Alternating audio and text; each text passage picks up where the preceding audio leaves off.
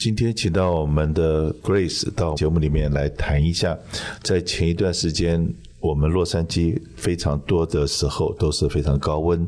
那当然了，我们在洛杉矶的高温是所谓的沙漠型气候，可能是干热，不会有全身黏哒哒的感觉。那在东南亚，在台湾，在中国很多地方是湿的，那个温度会更难过，会更热。在高温的时候，那常常要我们要一直在注意，然后也提醒说，我们都要多喝水。那尤其在户外运动的时候，前一段时间我有机会去爬山，当然了，随身要带水。这样子的话，一路走到口渴的时候，马上可以补充一点水。然后，当然，平常我们都坐办公室也不流汗的。我不知道有没有在节目里面跟所有听众报告，我在大概一个多月以前开始做了瑜伽的那个普拉提的样子的。普拉提，普拉提是对对对。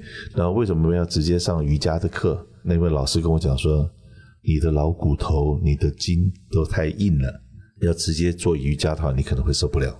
开始做普拉提的时候，有很多重力的训练，让我自己戴的电子手表可以看到心跳。平常的心跳大概都是六十几、七十，做了运动以后会到一百二、一百一、一百二到那个数字。那再往上面提的时候，我怕我自己受不了，所以我大概都是到保持到那个地方。你知道吗？一做运动，你马上就开始流汗，而且你马上就会开始口渴，就要想喝水。有的时候你觉得说，哎，很口渴、很累的时候，你喝两口水下去以后，哎，就会缓解很多，你后面的动作就可以再继续做。所以喝水对身体非常的重要。但是呢，我去做普拉提的时候，那个老师又给我去量我的体重，然后体脂，然后还有身上的水分。他常常跟我讲说，哎，Kenny 啊，你身上的水还是蛮多的。所以说呢，可能我们。一般来讲，说天气热就猛喝水，但是喝水可能还是要有一些方法，而不是说一大罐就咕噜咕噜咕噜下去。有的时候可能那样子喝水并不是一件好事情。那今天我们请我们的 Grace 来跟我们聊一聊，就是说天气热的时候，尤其是老年人，那有的时候常常说要喝水，可是喝水又跟我们有的时候平常所服用的药又会有一些。相关联，因为如果是有些药是抑制你，比方说是排尿的，因为有的老人家尿频嘛。那如果说你喝太多水，可是你又吃了什么利尿剂或者什么，所以在某些情况之下，很可能呢要跟我们的药剂师，要跟家庭医生，要常常聊聊天呢，要去了解一下我现在吃的这些药品，跟我现在生活习惯有所改变的时候，那就像说我。最近不是我刚才在做运动吗？然后也在注意我自己的血糖。那我的营养师就告诉我说：“你尽快的去找你的家庭医生或找你的心脏科医生，要沟通一下，要把你的药用药的方法可能要改变了。”我说：“为什么？”他说：“因为你过去是是不运动，对不对？你现在有运动，而且你现在找了营养师在注意你自己的吃，你也自己注意在血糖。”可是，当你今天有在改变你生活习惯的时候，你有没有注意到你的血糖很可能会降得太低了，或者是晚上睡觉的时候半夜的时候，血糖会低于警戒线，七十到一百八是算正常的。那如果是低于七十的情况之下，到了四十五十的时候是危险的，是红字出来了。那你很可能因为你开始吃东西的时候没有吃那么多淀粉质的时候。你的血糖的药也要控制，所以说都是要很多要搭配的，而不是说你只做了一边，没有做做另外一边的话，很可能会对你自己身体不太好。所以说我今天特别请我们的 Grace 收集了这方面的资料来跟大家分享一下。嗯，没问题。那今天我们就是讲的是大家的健康的问题，尤其是在现在南加州极端高温的最近一段时间，大家的健康会出现什么问题呢？那我们先来就要讲一讲长者部分的健康问题了。呃，其实刚刚就像看你讲的，处方药是一个很重要的环节。像其实很多处方药不仅呢，呃，是让我们长者对热、对高温更加的敏感，同时呢，还有一些服用特别处方药的长辈们。们这些处方药会抑制他们的排汗能力，所以你这个人体自身的降温、调温的这个能力和效率就出现了问题。这样子呢，就是很容易会加重，比如说心脏病啊、肺病呀、啊、肾病呀、啊，甚至还有中风这些疾病的危险。那另外，比如说还有我们南加经常夏天还会有山火，嗯、或者是空气质量不好。那像这种高温再加上空气质量低，那你如果有肺部疾病或者呼吸疾病的人，就更加的危险了。那其实关于处方药和高温，还有一个要跟大家提醒的，因为我们很多长辈朋友都有很多处方药嘛，而且是随身携带的。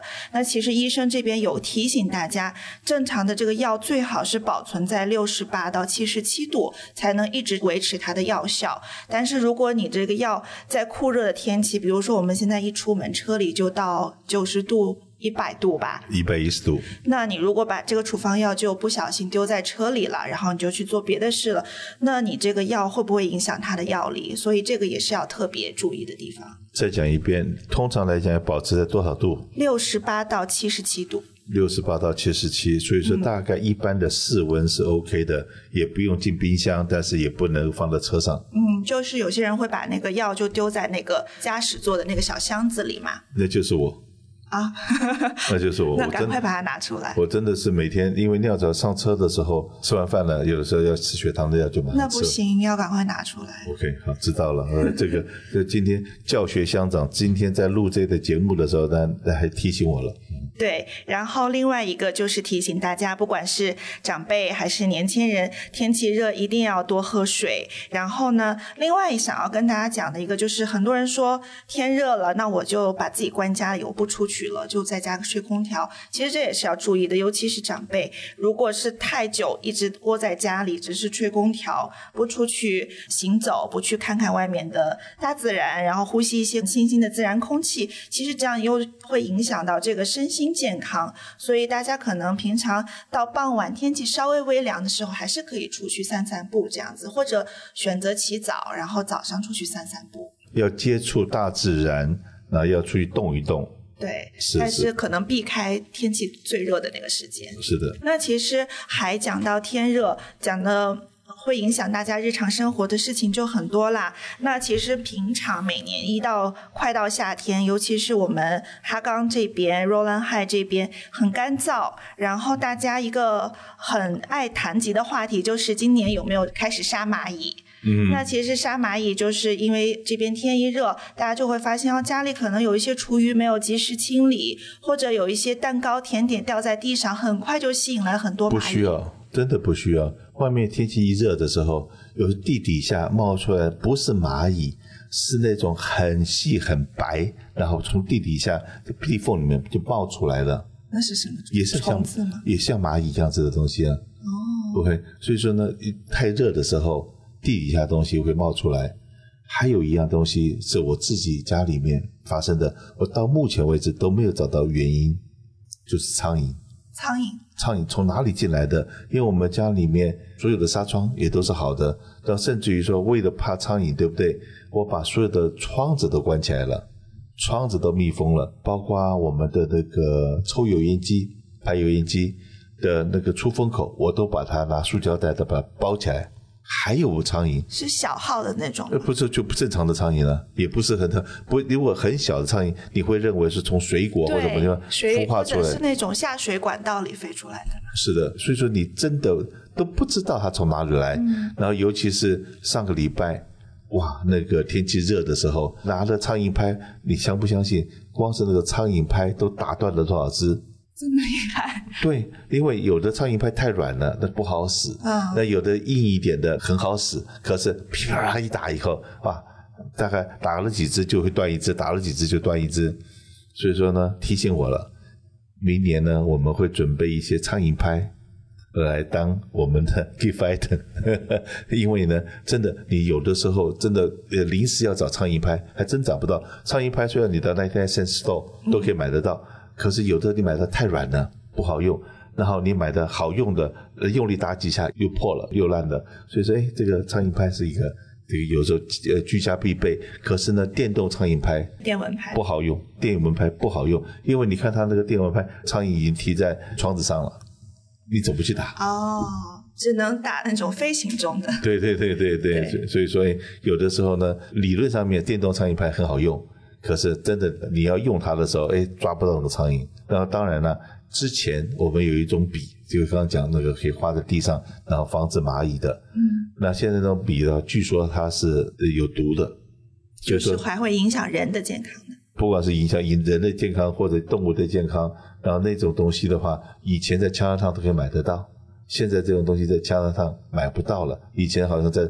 最早的时候，德珍行那个地方也有卖的蚂蚁笔，现在这些都没有了。可是呢，那台真好用。画在地上，然后那蚂蚁一爬过去，蚂蚁就绕开了嘛？不是，蚂蚂蚂蚁一爬过那地方就就就死了，就死了，哦，就死了。就是要怎么样去防止外面的蚂蚁进来，或者地上的蚂蚁爬出来？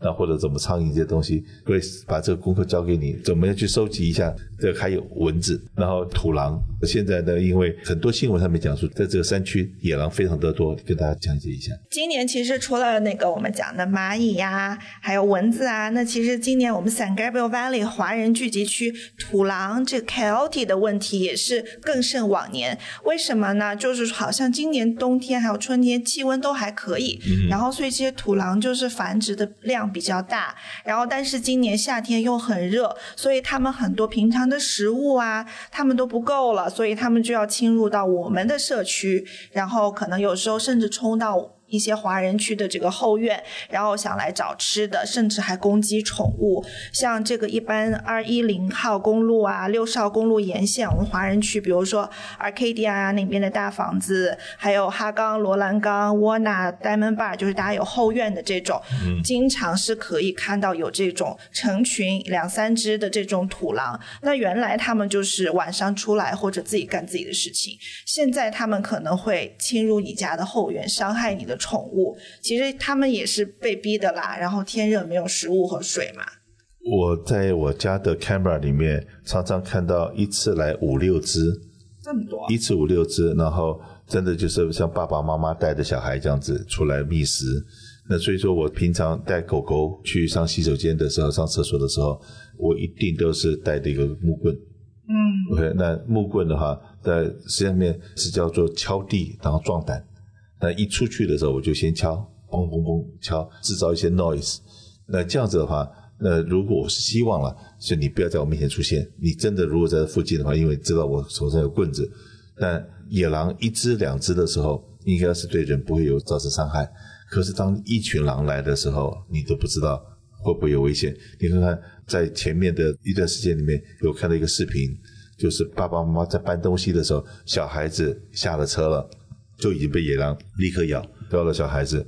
那正常来讲，他们是不会攻击人的。可是如果他这像你讲的饿疯了，对，那所以说我们真的是，这是不管就怎么样了，就是天气热的时候，注意我们自身的饮水，服用药物的时候，可能要做跟医生多一些讨论之外，然后呢，蚂蚁、苍蝇这个东西跑不掉，你可能在生活里面都会碰到。